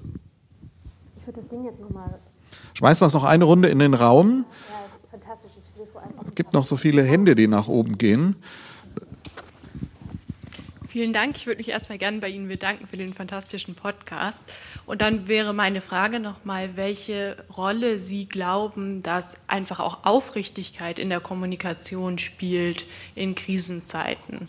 Weil Sie haben ja auch den Vertra Vertrauensverlust angesprochen. Und ich glaube, ein großen Anteil, den das hat, ist, dass man das Gefühl hat, man wird halt immer nur zu dem Grad von der Politik informiert, zu dem es irgendwie ihren Zwecken dienlich ist oder wenn es eben nicht mehr anders geht. Und ich denke, wenn man das irgendwie vielleicht optimieren könnte, mindestens, dann ähm, würde das sicherlich viel dazu beitragen, gerade in Krisenzeiten, dass man auch einfach mal sagt, ja, wir wissen im Moment nicht, wie wir das regeln können.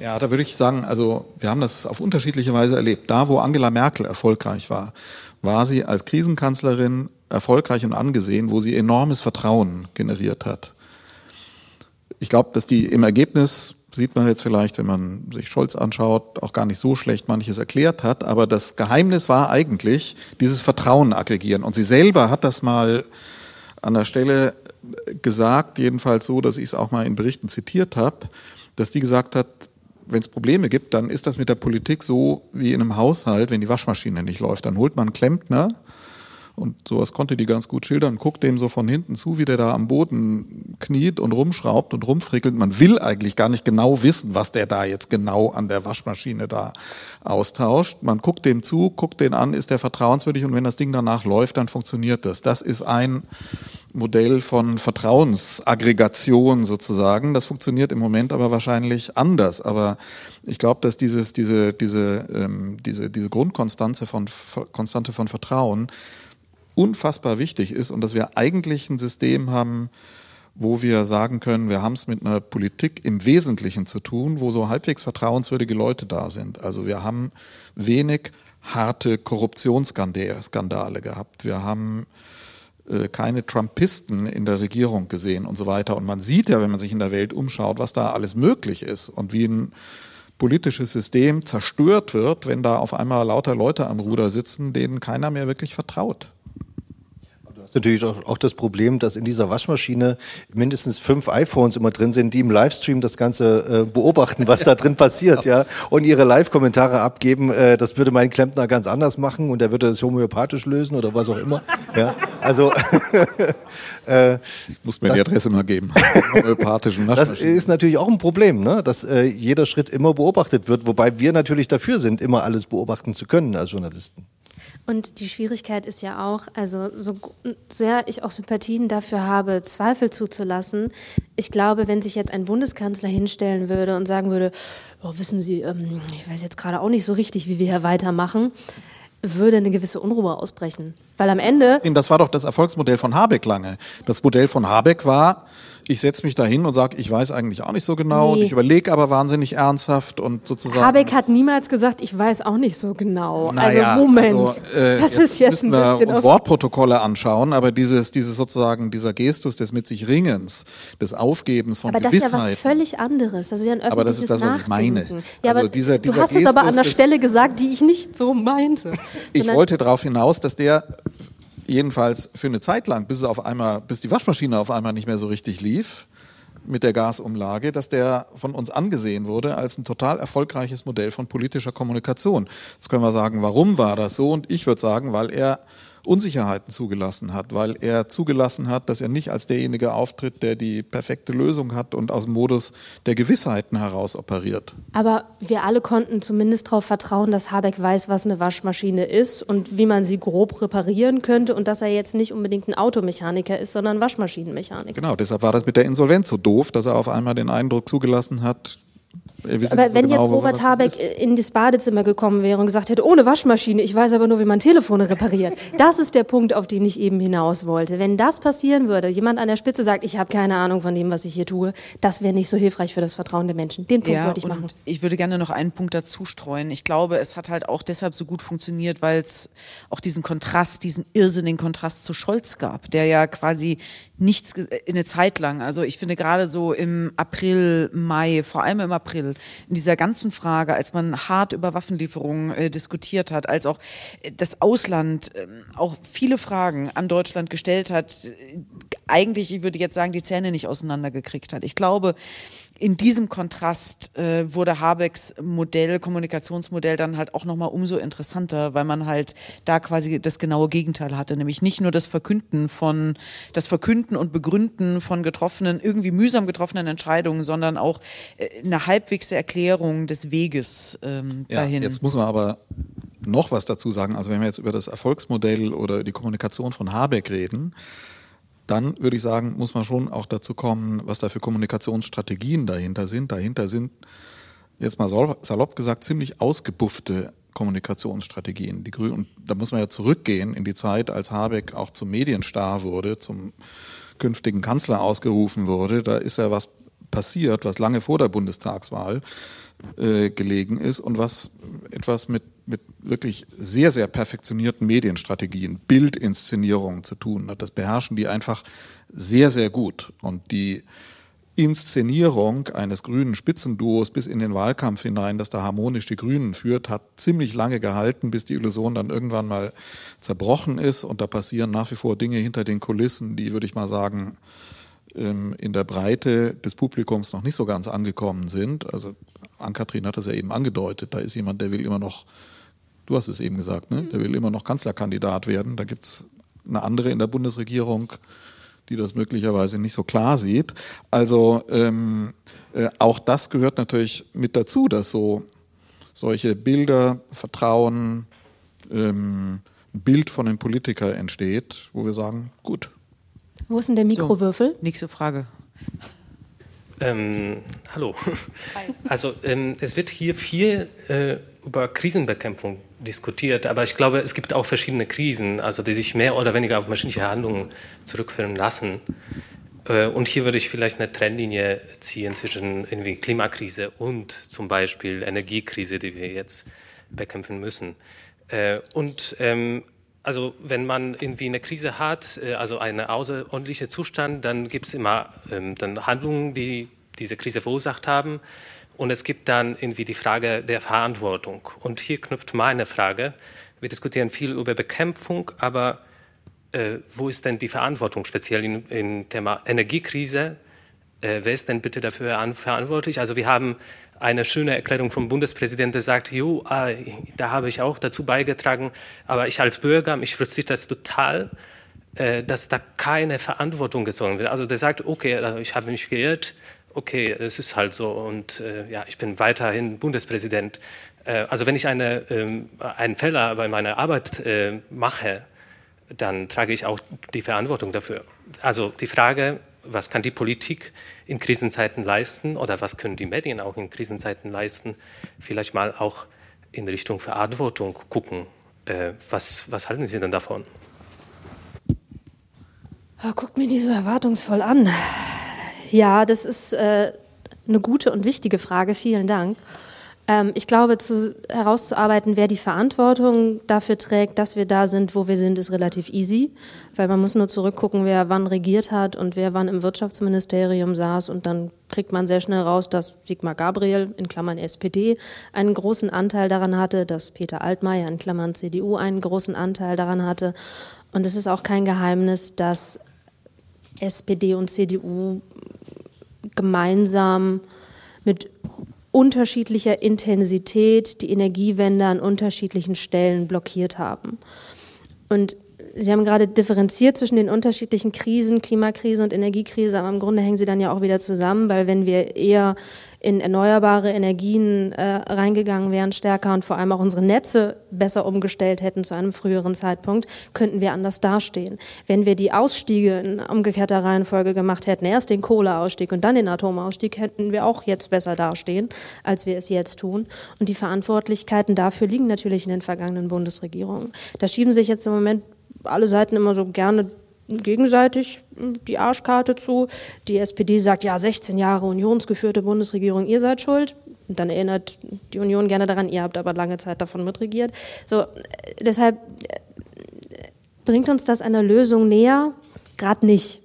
Also ich finde es einerseits wichtig zu sagen, wer war dafür verantwortlich, nur ich glaube, in der aktuellen Situation, wo wir Lösungen brauchen, um über den Winter zu kommen, über den danach folgenden Winter zu kommen. Weiß ich gar nicht, ob es so hilfreich ist, jetzt mit dem Daumen reinzudrücken und zu sagen, ja, hier SPD, ihr habt auch Scheiße gebaut. Weil gerade kommt es, glaube ich, darauf an, irgendwie über den Winter zu kommen.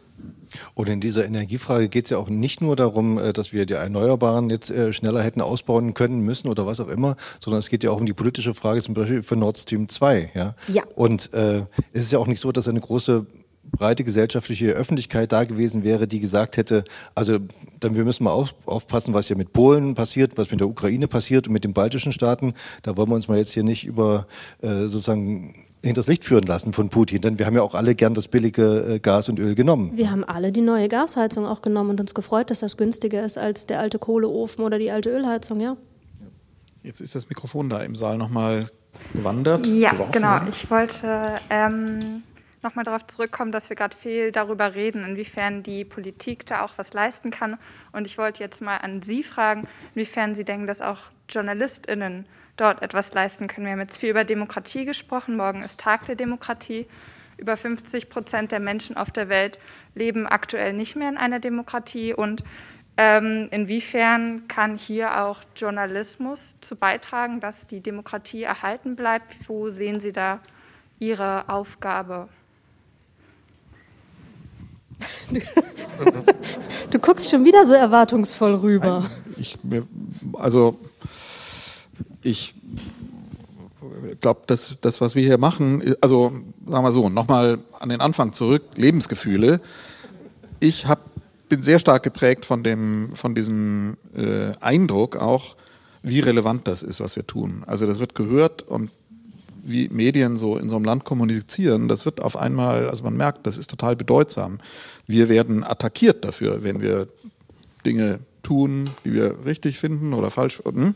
Also äh, die Medien spielen eine ganz große Rolle und ähm, das ist, glaube ich, in diesen ganzen, wenn man es nochmal auf das große Bild zieht, ähm, ist das total entscheidend, welche sozusagen Kommunikationsinfrastruktur hat so ein System. Und Deutschland, das ist jetzt hier in dem Raum, in dem wir sitzen, ist das sinnbildlicher, hat eine sehr reiche, und damit meine ich jetzt nicht nur materiell, sondern sozusagen kulturell reiche Medienlandschaft. Hier in der Bundespressekonferenz sitzen Kolleginnen und Kollegen von Regionalzeitungen, von Lokal, von, von, von Stadtzeitungen, die wirklich gute politische Berichterstattung machen. Die, unterlie die, die erleben auch einen dramatischen Wandel mit allen Folgen. Zeitungen verlieren ihr Geschäftsmodell, Redaktionen werden verkleinert, abgebaut, Korrespondenten werden abgezogen. Trotzdem, im internationalen Vergleich ist diese deutsche Medienlandschaft immer noch sehr, sehr gut strukturiert. Der öffentlich-rechtliche Rundfunk ist ein Teil davon. Ähm, aber die, diese ganze Vielfalt und Qualität dieser Medienlandschaft ist sehr, sehr groß. Und das muss man zu schätzen wissen. Und das ist dann eine Verantwortung an uns, dass wir das wissen, dass wir damit ordentlich umgehen, dass wir dieser Verantwortung gerecht werden mit allem, was, was wir da auch intern diskutieren.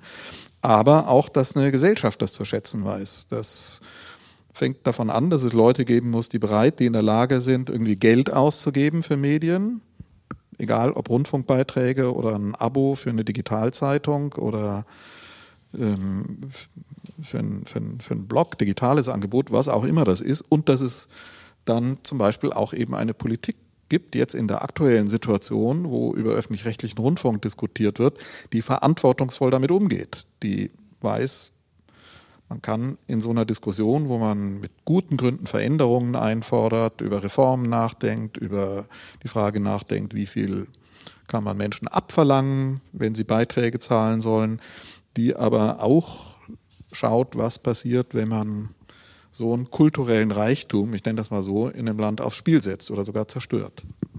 Aber ich würde die sozusagen die Antwort noch ein bisschen weiterdrehen auf, die, auf Ihre Frage. Es ist ja auch die Frage, wie man an Journalismus rangeht. Berichten wir nur einfach, was ist, was wir sehen, was wir hören? Oder äh, es gibt ja auch diesen Begriff des konstruktiven Journalismus, dass man also auch ein bisschen mehr in die Richtung geht, was könnte sein, ja, dass man da Ausblicke gibt. Da bin ich auch noch unentschlossen. Ich weiß nicht, wie euch das geht damit. Naja. Also ich gucke eigentlich gern hin und berichte, was ist. Aber auch im Was ist, kannst du ja Konstruktives finden. Also ich würde den konstruktiven Journalismus jetzt nicht so beschreiben, so wie könnte es sein, eine ideale Welt, Utopia, sondern allein schon in dem, was jetzt passiert, liegt ja viel Kraft und viel Positives. Also bei all dem, was wir jetzt auch hier reden über Krise, ja, an vielen Stellen ist es gerade echt kacke. Aber an vielen Stellen passiert auch Gutes. Also unsere Gesellschaft und unsere Welt entwickelt sich ja eben auch weiter und schon allein im Kleinen, sei es nachbarschaftlich, zivilgesellschaftliches Engagement, seien es Innovationen im Medizinbereich, Corona-Impfstoffe, das ist was ziemlich Positives, was ziemlich Konstruktives, über das wir berichten konnten. Wird in Thüringen oft anders gesehen. Ja gut, ihr da in Thüringen. Mal, ich muss mal kurz, ein, ich muss mal kurz ein, zur, zur, zur Geschäftsordnung was sagen. Der Moritz, unser Redakteur, hat schon gesagt, kommt mal zum Ende allein. Das ist so eine Frage, die beschäftigt uns ständig. Wie lang ist ein guter Politik-Podcast? Das ist eine Frage, die werden wir irgendwann wenn wir die Aufnahme beendet haben, hier auch nochmal im Saal diskutieren. Für die, die diesen Podcast dann mal hören werden, noch dabei sind hier Immer noch. im Saal. In der Bundespressekonferenz ist, glaube ich, niemand rausgegangen. Es ist irgendwie, finde ich, Doch, eine einer ist rausgegangen. Ich weiß nicht, ob aufs Klo oder weg. Okay, einer ist rausgegangen, 149 sind noch hier, glaube ich, und es ist nach meinem Eindruck eine, also finde ich, bewundernswert interessierte Oh, ich er er kommt konzentrierte. Atmosphäre. Da kommt er, da kommt er gerade wieder. Wir fragen jetzt nicht, wo er war. Also, wir sind wieder 150 und ähm, sorry und und äh, ich wollte jetzt nur sagen, es ist irgendwie eine, dass, dass mich das auch beeindruckt, auch bewegt, wie, wie, wie, wie konzentriert und interessiert das hier ist. Das ist ja auch ermutigend für uns. Und wenn irgendwie Hörer später das mal hören und sagen, ihr wartet doch zu lang, dann schreibt uns an politikpodcast.deutschlandfunk.de. Aber hier im Saal gibt es das Wurfmikrofon und da sich noch einige gemeldet haben, kommt das jetzt zum Einsatz bei einem der Jüngeren oder vielleicht dem Jüngsten Dem im Jüngsten. Saal. Wir haben nämlich vorhin schon gesprochen. Ja, hallo. Hi. Äh, ich bin der Cassius. Äh, und meine Frage war äh, 14. Und meine Frage war, äh, inwiefern ihr glaubt, dass jetzt die fehlende Beliebtheit und auch, auch auf das fehlende Vertrauen in die Bundesregierung äh, die Mitglieder dieser Regierung auch beeinflusst. Äh, also insofern, dass sie äh, zum Beispiel auch in, äh, also in ihren Handeln und ihren Entscheidungen beeinflussen kann, wenn sie halt wissen, äh, dass sie in der Bevölkerung halt nicht so viel Rückhalt, Rückhalt haben und ich würde jetzt sagen, wie gesagt, dass, dass jetzt das Vertrauen in, der, in die Bundesregierung aktuell nicht auf ihr, ihrem Höchststand ist. Und äh, inwiefern sie, inwiefern das halt auch, ja genau, die Mitglieder der Regierung beeinflusst in ihren Entscheidungen und äh, in der Art, wie sie eventuell handeln. Ja, total interessante Frage. Wer sagt was? Ann-Kathrin guckt weg. Die FDP fühlt sich hier nicht angesprochen. Nein. Ja, also äh, Christian Lindner argumentiert ja beispielsweise, auch wenn es um die äh, Schuldenbremse geht, also ob Deutschland jetzt deutlich mehr Schulden aufnehmen sollte, als das gesetzlich quasi möglich ist, was ja eine, ein Großteil der Bevölkerung in Umfragen tatsächlich befürwortet. Also Schuldenbremse finden jetzt gar nicht mal so viele so wichtig.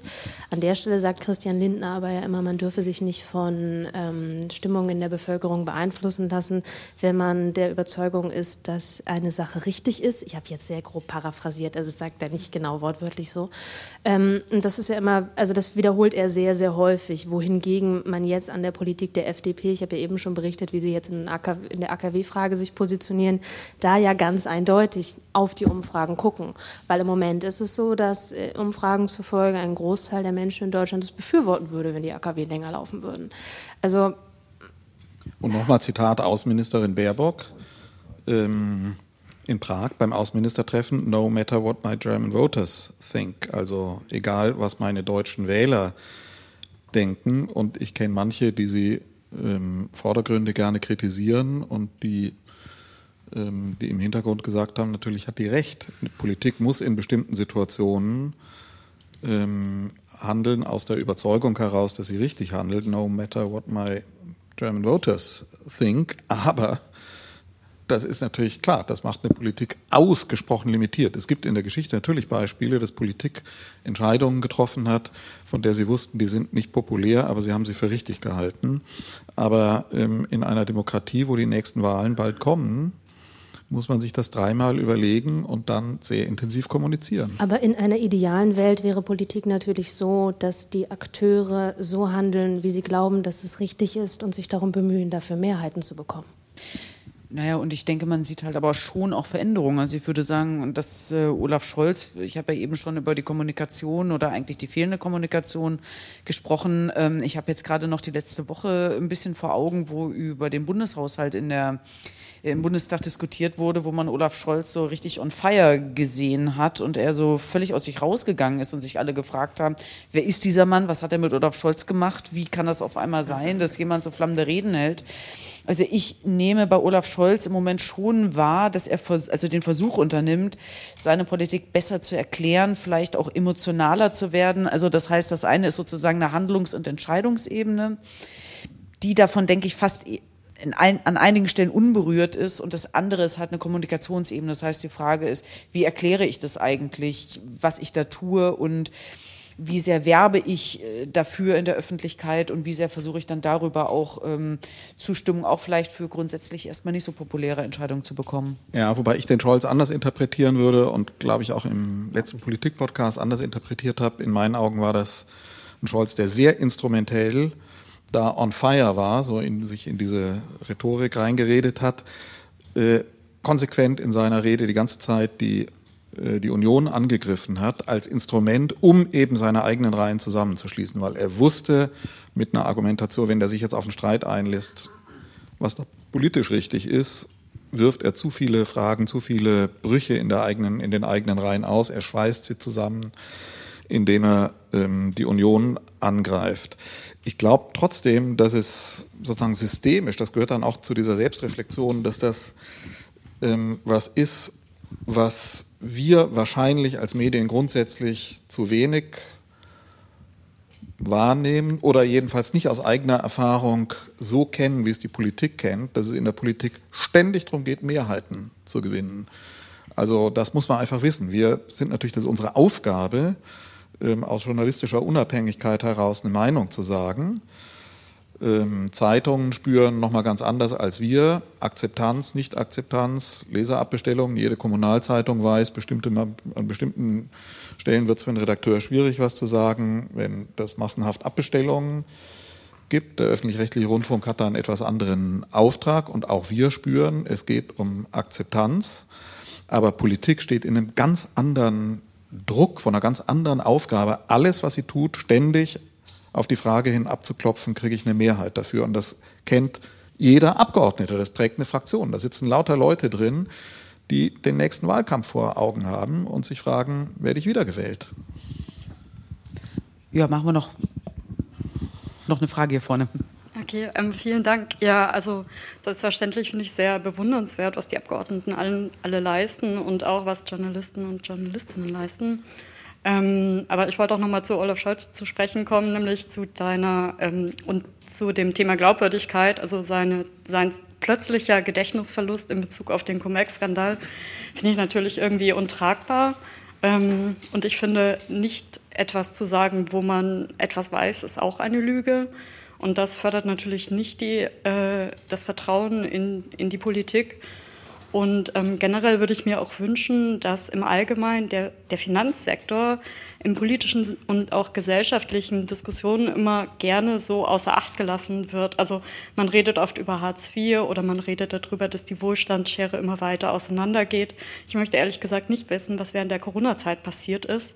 Man hat sich da so auf die Fallzahlen und natürlich ist es wichtig, ähm, gefährdete Menschen zu schützen, aber ich, ich möchte wirklich nicht wissen, ähm, was das in Bezug auf die Gleichverteilung der Finanzen oder Ungleichverteilung der Finanzen angerichtet hat. Und ähm, naja, ich finde, man kann ein System immer erst verstehen, wenn man alle Komponenten betrachtet, ähm, die eine Wirkung haben. Und der Finanzsektor hat eine sehr große Auswirkung. Und da würde ich da mehr, würde ich mir da mehr Transparenz wünschen, vielleicht auch im Rahmen von Ihrem Politik-Podcast. Will jemand? Nee, ich kann da also, absolut zustimmen. Also drei große Ausrufezeichen dahinter, ja. Jetzt würde ich gleichzeitig sagen, also nach der Finanzkrise ist der Bankensektor ein Sektor gewesen, der extrem unter politischer Beobachtung stand, riesige Reformwellen über sich hat ergehen lassen müssen, zu Recht, äh, Kontrollen verschärft und so weiter. Und was ähm, das Thema, was sowas angeht wie Cum-Ex, worauf Sie jetzt anspielen, das ist das, was ich eben meinte. Also ich, die Geschichte ist noch nicht zu Ende erzählt. Es ist dem Scholz noch nichts nachgewiesen worden und trotzdem wissen wir natürlich alle, alles, was in den Bereich von Korruption geht, ist für Politik tödlich. Zu Recht. Und wir haben sowas sehr, sehr wenig äh, in Deutschland.